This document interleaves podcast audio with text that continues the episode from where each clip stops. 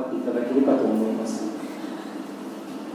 で続いてですね、えーと、高杉晋作についてお話したいと思います。でこの人はですね、えー、草加玄瑞とともに松下村塾の双璧と言われた人で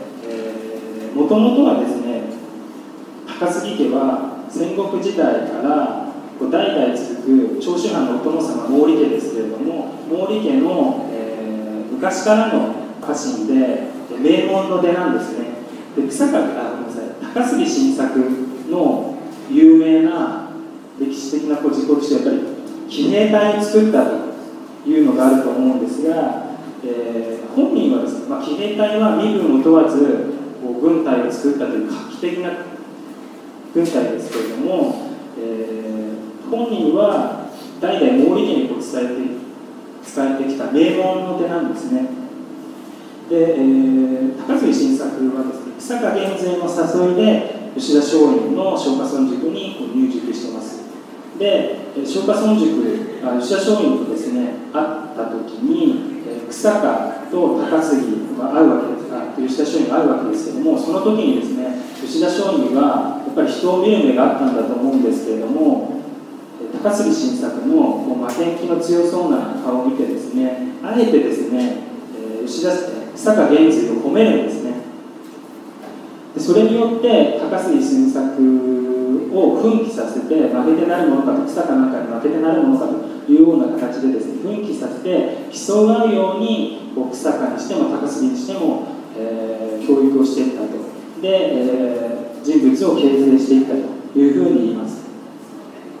でですね、えーと、高杉晋作が、えー、江戸にいてでこれが松陰が死ぬ前の手紙なんですけれども高杉晋作はこのような今から言うちょっとような内容の手紙を質問していまして、えー、こう男子たる者の死はいかに死ぬべきかと、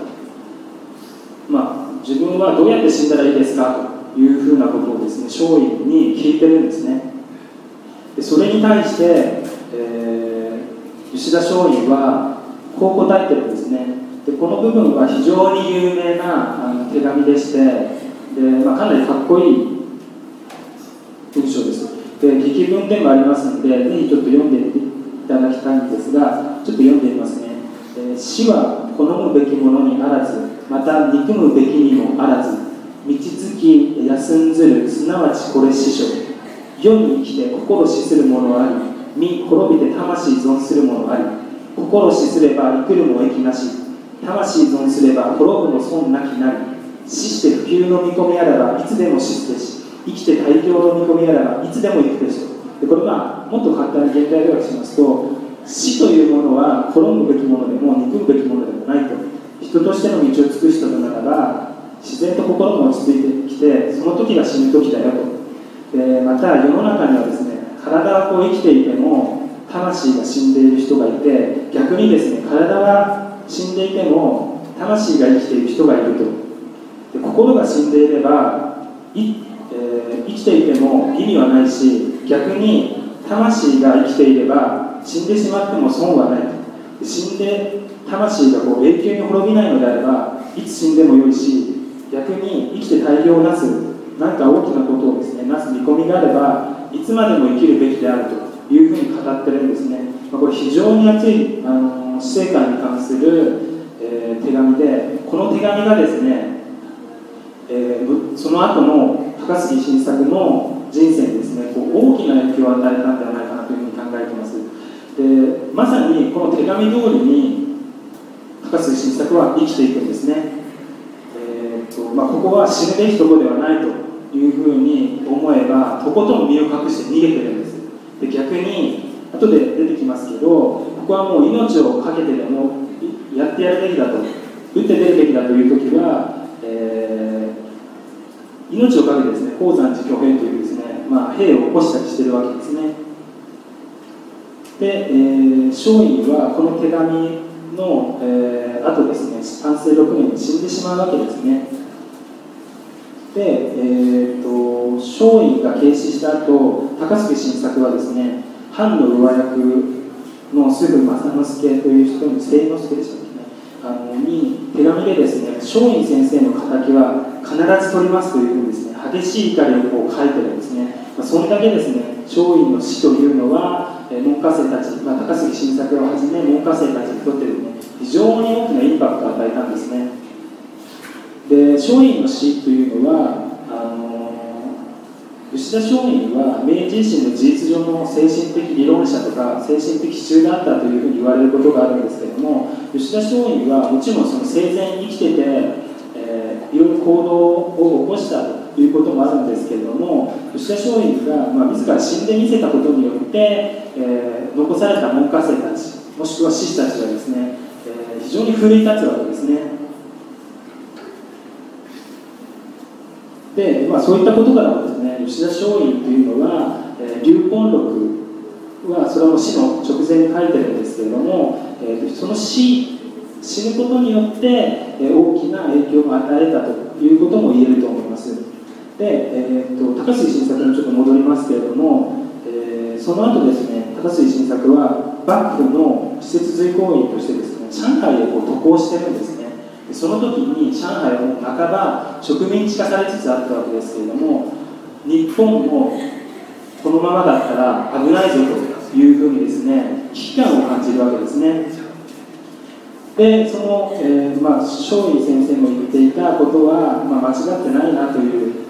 自分の行くべき方向性も間違ってないなというふうにま感じたと思うんですがその帰国後ですね、まあ、イギリス公使館の焼き討ち奥坂源随と一緒に行ったりあとはですね、えー、身分によらない画期的な軍隊の騎兵隊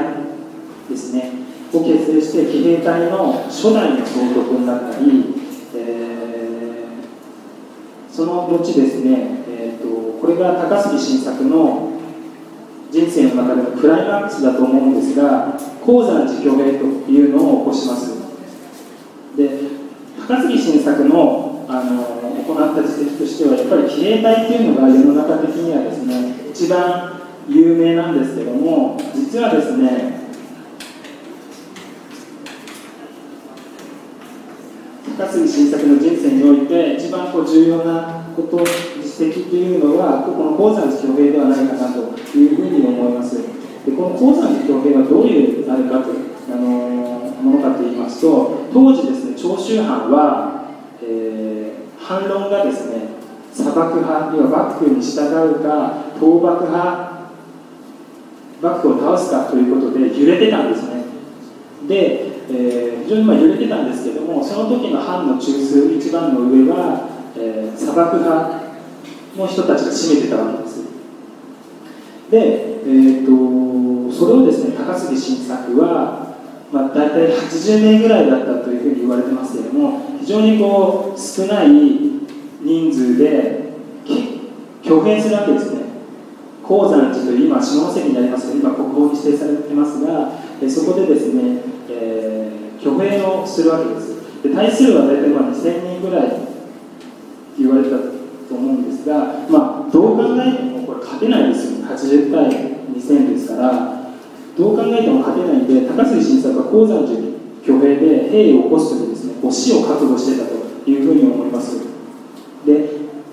まあ、さっきのですね松陰の教えでえーと、死して不朽の御霊あればいつでも死すですというのがあったと思うんですがもうここの時点で高瀬晋作は命を捨ててたと思います。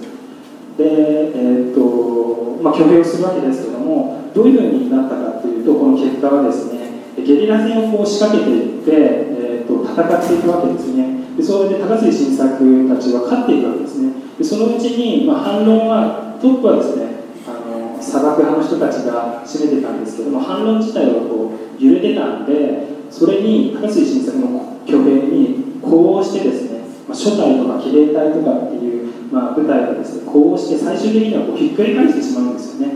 それによって長州藩の反論藩のまあ論ですね。反論を、えー、倒幕派の方に決定づける。わけですね。でこれが一番高杉晋作の、えー、人生の中で一番重要な実績かなというふうに思ってます。でその後はですね第二長州政党という、まあ、幕府が長州を攻めてくるわけですけれども、えー、海軍総督として戦ってですねこれも、え幕府軍に勝利するわけですね。で、まあ、その時ですね第14代将軍の徳川家持あの北条和宮の旦那さんですけれども14代将軍の家持がですね、えー、死んでしまって若くして死んでしまって幕府軍の将は、まあ、撤退せざるを得なくなって撤退してしまうんですね。でそれによって事実上長州が勝って幕府が負けたということでですねあの日本中にですねこう衝撃を与えるわけです。幕府は、まあ、腐っても幕府ですからまだ大きな力があったわけですね。でそれにもかかわらず幕府が負けたということで、えー、幕府の権威は失墜するわけですね。この鉱山寺挙兵から続く第二長州政党という事件でですね戦争でですね、えー、失墜するわけです。でそれを受けて大政奉還というふうにこう結びついて歴史の流れとしてですね結びついていく大きな役割を果たしたのが高杉晋作だというふうに言えると思います。で高杉晋作自身はですね、えー、大政奉還を見ずにして27歳という若さで肺結核結核でですね、えー、死んでしまっているんですがまさにですねこう時代を太く短くですね駆け抜けた一生だったのかなというふうに思います。あとはですね高杉晋作についての言葉としてちょっと2点ご紹介したいんですが高杉晋作のあの時世の句と言われているものに有名な言葉があるので、一番下に書いてあるので場所はいいですねあのこの高杉晋作のページの一番下のものを見ていただきたいんですが「えーと、と面白きこともなきを面白く」っていうふうに歌ってるんですね高杉晋作は。で、まあ、これは言葉通りなんですけども、えー、まあ世の中ですね普通に来てたってそんなに面白いもんじゃないよねとだけれども、えー、面白く自分でしようよ生きようよと。面白く世の中をしようというふうに歌った言葉ですね。もしくは、まあ、面白く生きたというふうに、まあ、高杉晋作自分の人生に重ねて言ったのかもしれないですけれども、まあ、これは非常に有名な言葉でで現在もですね、まあ、いろんな人がですねこう座右の銘として面白いこともなきようにようにですね、まあ、両方いますけども世に面白くというふうに言ったりで、まあ、有名な言葉ですね。ぜひちょっと頭の片隅にでもですね入れていただければと思います。で、えーと、あと最後ですね、えーと、高杉晋作の「検証義文」というのも、え、読んでみたいと思います。これはですね、えーと、高杉晋作という人物をイメージするのに、まあ、最適な文章だと思います。でこれどういう文章かと言いますと明治維新の後ですね伊藤博文この人は高杉晋作の弟分みたいな人ですけれども、えー、検証義文に記した言葉です。え高杉晋作を称える検証ですね。検証義文として、えー、記した言葉で、えー、動けば来年のごとく発すれば不運のごとし注目外然あえて静止するものなしこれ我が闘病高杉君にあらずやと、えー、ひとたび動けば稲妻のごとくですね発すればもう風雨不運のごとしと。で周りのものはただただ驚いて唖然とするばかりであえて直視する者すらいないというふうにですね。それこそ我らが高杉さんのことだというふうにですねまさに非常にかっこいい例文ですよね。でこれをこれはですね高杉晋作のイメージにぴったりな言葉だと思うので読ませていただきました。で以上がですね、えーと、草加玄瑞と高杉晋作松下村長の双璧と言われる人物です。で、えーと、次はですね伊藤博文という人を見ていきたいと思うんですがこの人はですね、えーと初代内閣総理大臣として有名な人ですよね。で千円札昔の千円札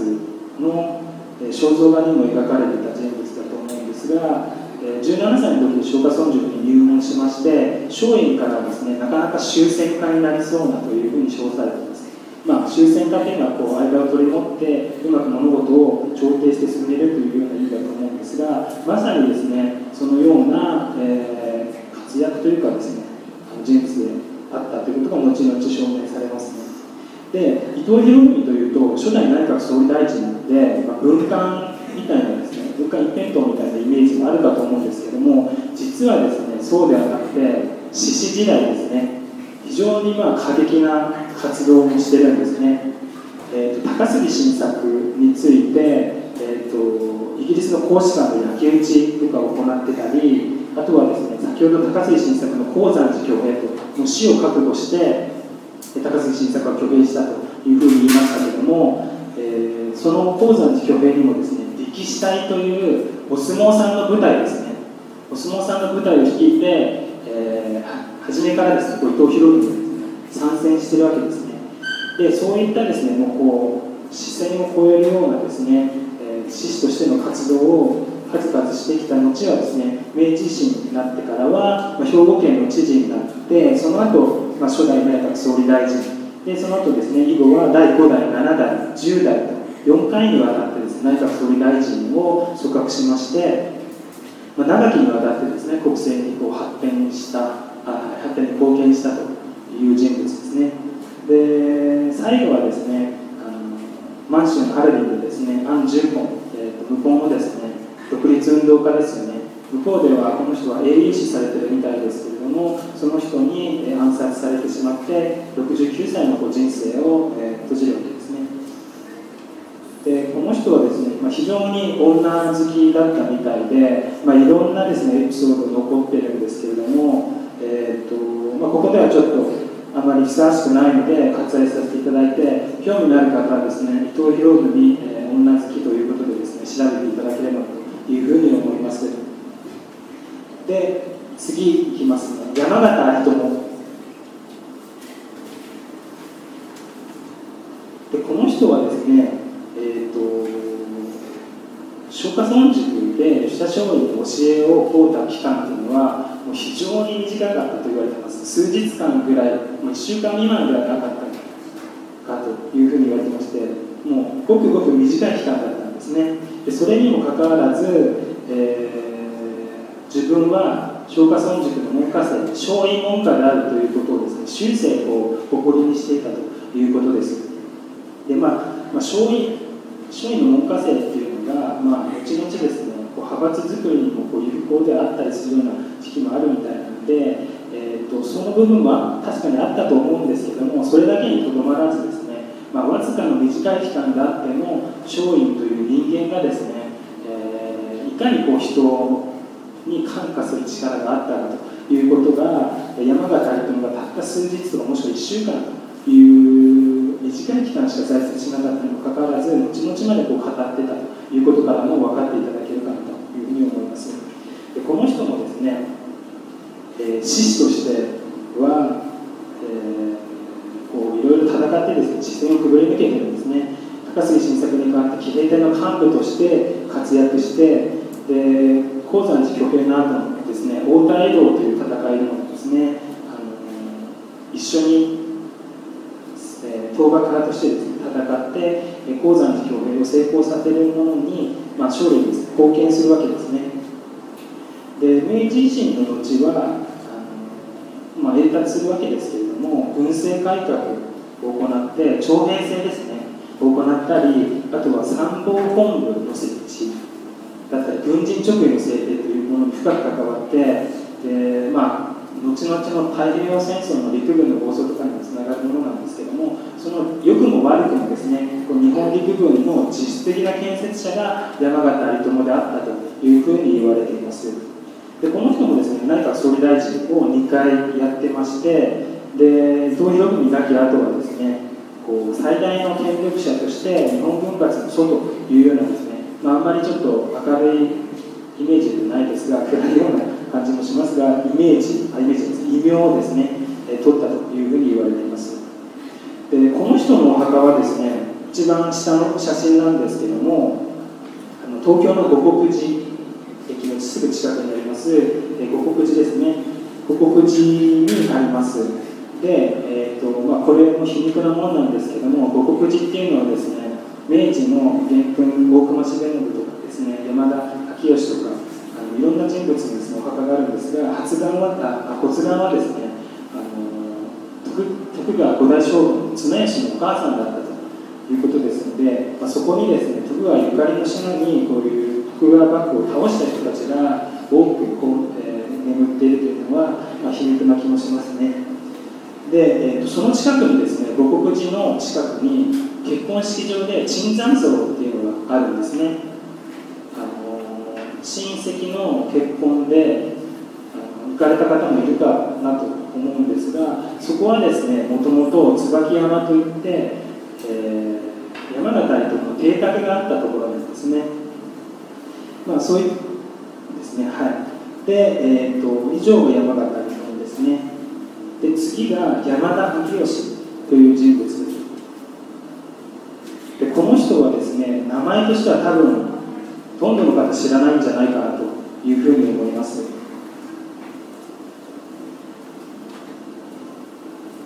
ただですねこの人はまあ実はすごい人物で、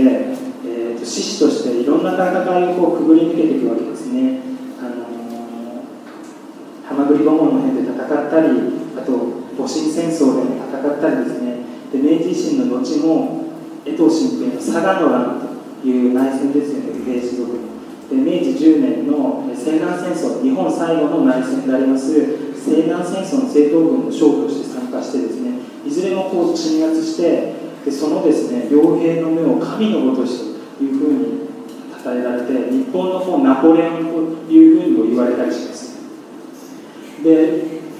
まあ、こう獅子時代とその後ですねこう武力一辺倒の人物だったかというとそうではなくてですね明治新政府では初代の司法大臣ですね法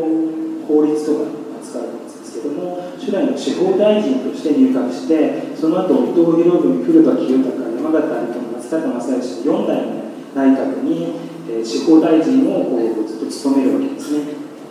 で現在に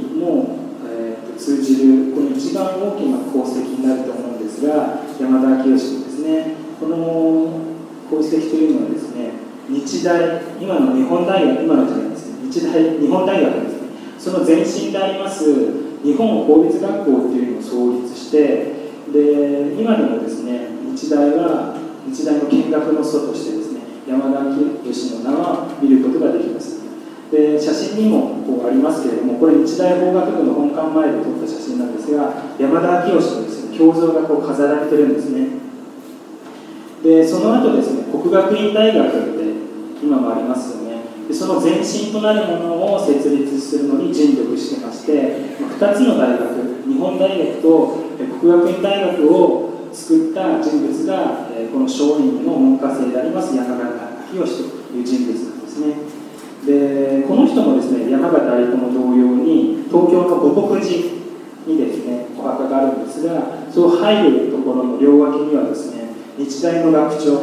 から送られた石碑とあと国学院の学長から送られた石碑が両方こう立ってますね。なんで、まあ、今でもですね山田清を見学の祖としてですねそれぞれの大学で大事にしているということですね。で、まあ、大学の見学者としてはですねこれレジュメにはないんですけれども他にですね松下村塾の門下生であった品川彌次郎という人がいましてでこの人はですね内務大臣になったりもしてるんですが、えーと、独協大学ドイツ語の教育で有名で外国語学部とかあと医学部とかで有名ですけれどもその前身を作ったのが品川彌次郎です。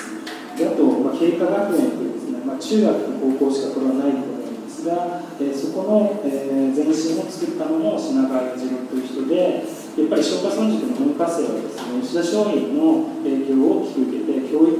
にもですね非常に注力したということが分かると思います。で最後はですね、えーと、木戸孝允この人は獅子時代は桂小五郎というふうにあの呼んでますけれども、えーと、この人は松下村塾の文科生ではないんですね、えー、藩の学校の明倫館で、えーまあ、今で言ったら県立山口の県立大学とかに当たるんだと思うんですが藩校の明倫館で、えー、吉田松陰と出会うわけです。その時吉田松陰は兵学教授としてですね吉田松陰あごめんなさい、えーと、兵学を教えていたのでその時に、えー、桂小五郎後の木戸孝允に出会うわけですけれども後々までですね、えー、松陰の門下生としての門人の例を取り続けてたというふうに言います。でその後ですね、えー、この人はすごい人物ですね。志士としても超一流でで明治政府の後もですねもう参議とか務めてますのでトップ中のトップですよね。まあ、にしても、まあ、文官としてもトップ中のトップをこう時代を駆け抜けた人物として、えー、もっとですね評価されてもいいんじゃないかなというふうに思いますけれども、えーまあ、参与になって五箇条のご正門の起草に参画したりですね、まあ、排斥法官廃藩置県の断行といった、まあ、かなり難しいようなことをですね大久保らと共に一緒になってですね次々とこう行っていって、えー、国政の基礎を築くわけですね。でこの人もですねちょっと面白いかどうかわかんないですけど一つのエピソードとして有名な池田屋事件ってありますよね。あの新選組が、えー、池田屋で、えーと、勤労の志士たちを襲うと。でこれによって、えー、倒幕がですね1年遅れたと。その志士が多数有力な志士たちが死んだんで1年遅れたと。でまたはそれを逆に志士たちを刺激してですね他の志士たちを刺激して1年倒幕を早めたと言われるような大きな事件ですけれどもこの池田屋事件にですね池田屋の集会にはですね桂小五郎も参加する予定だったんですね。で実際に一番早く行ってるんですでにもかかわらず、まあ、誰もいなかったということで他の対馬藩店に行ってしまってでその行ってる間にですね志士たちが集まって、えー、新選組がこう吸収したと。いうことで、まあ、非常にこう非常に運のいい人物ですね。運よくこの段を呼ばれたということでですね、まあ、人生においてやっぱり、えーと、運というものもですね、えー、大きな、えー、要素として作用してくるんだなというふうに思います。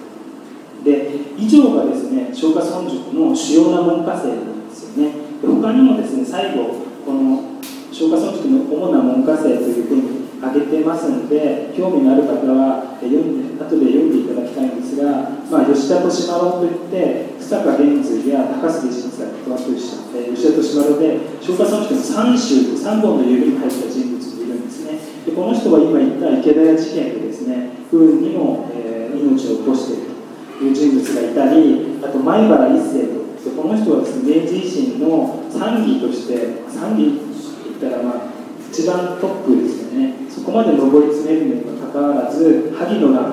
を起こして、まあ、明治維新のこう自分の思いを描いた理想とは違ったというのがあるのかもしれないんですが萩の乱を起こして処刑されたこういろんなですねこう人物がいます。あとちょっとマイナーなところですけども正木泰造という人物がですね東東京工業大学の初代の学長を務めてハワイの総領事館というのを務めたりしてでこの人はですねロンドンの、えロンドン大学に、え留学した時に宝島で知られるスティーブンソンという世界の文豪にですね吉田松陰を話したんですね。自分の先生のこと。そしたら、え、スティーブンソンはですねそれに感銘を受けて日本でもまだその吉田松陰の伝記みたいな出版されてないにもかかわらず世界の文豪のスティーブンソンが吉田虎次郎とまあ、虎次郎というのは吉田松陰の通称なんですけども吉田虎次郎というですね世界初の日本世界日本を含めて世界初の電気本をですねこう記したりしてるんですね。で、えーとまあ、他にもですね大体90名ぐらいの門下生たちがいたと吉田松陰から教え込んだというふうに言われています。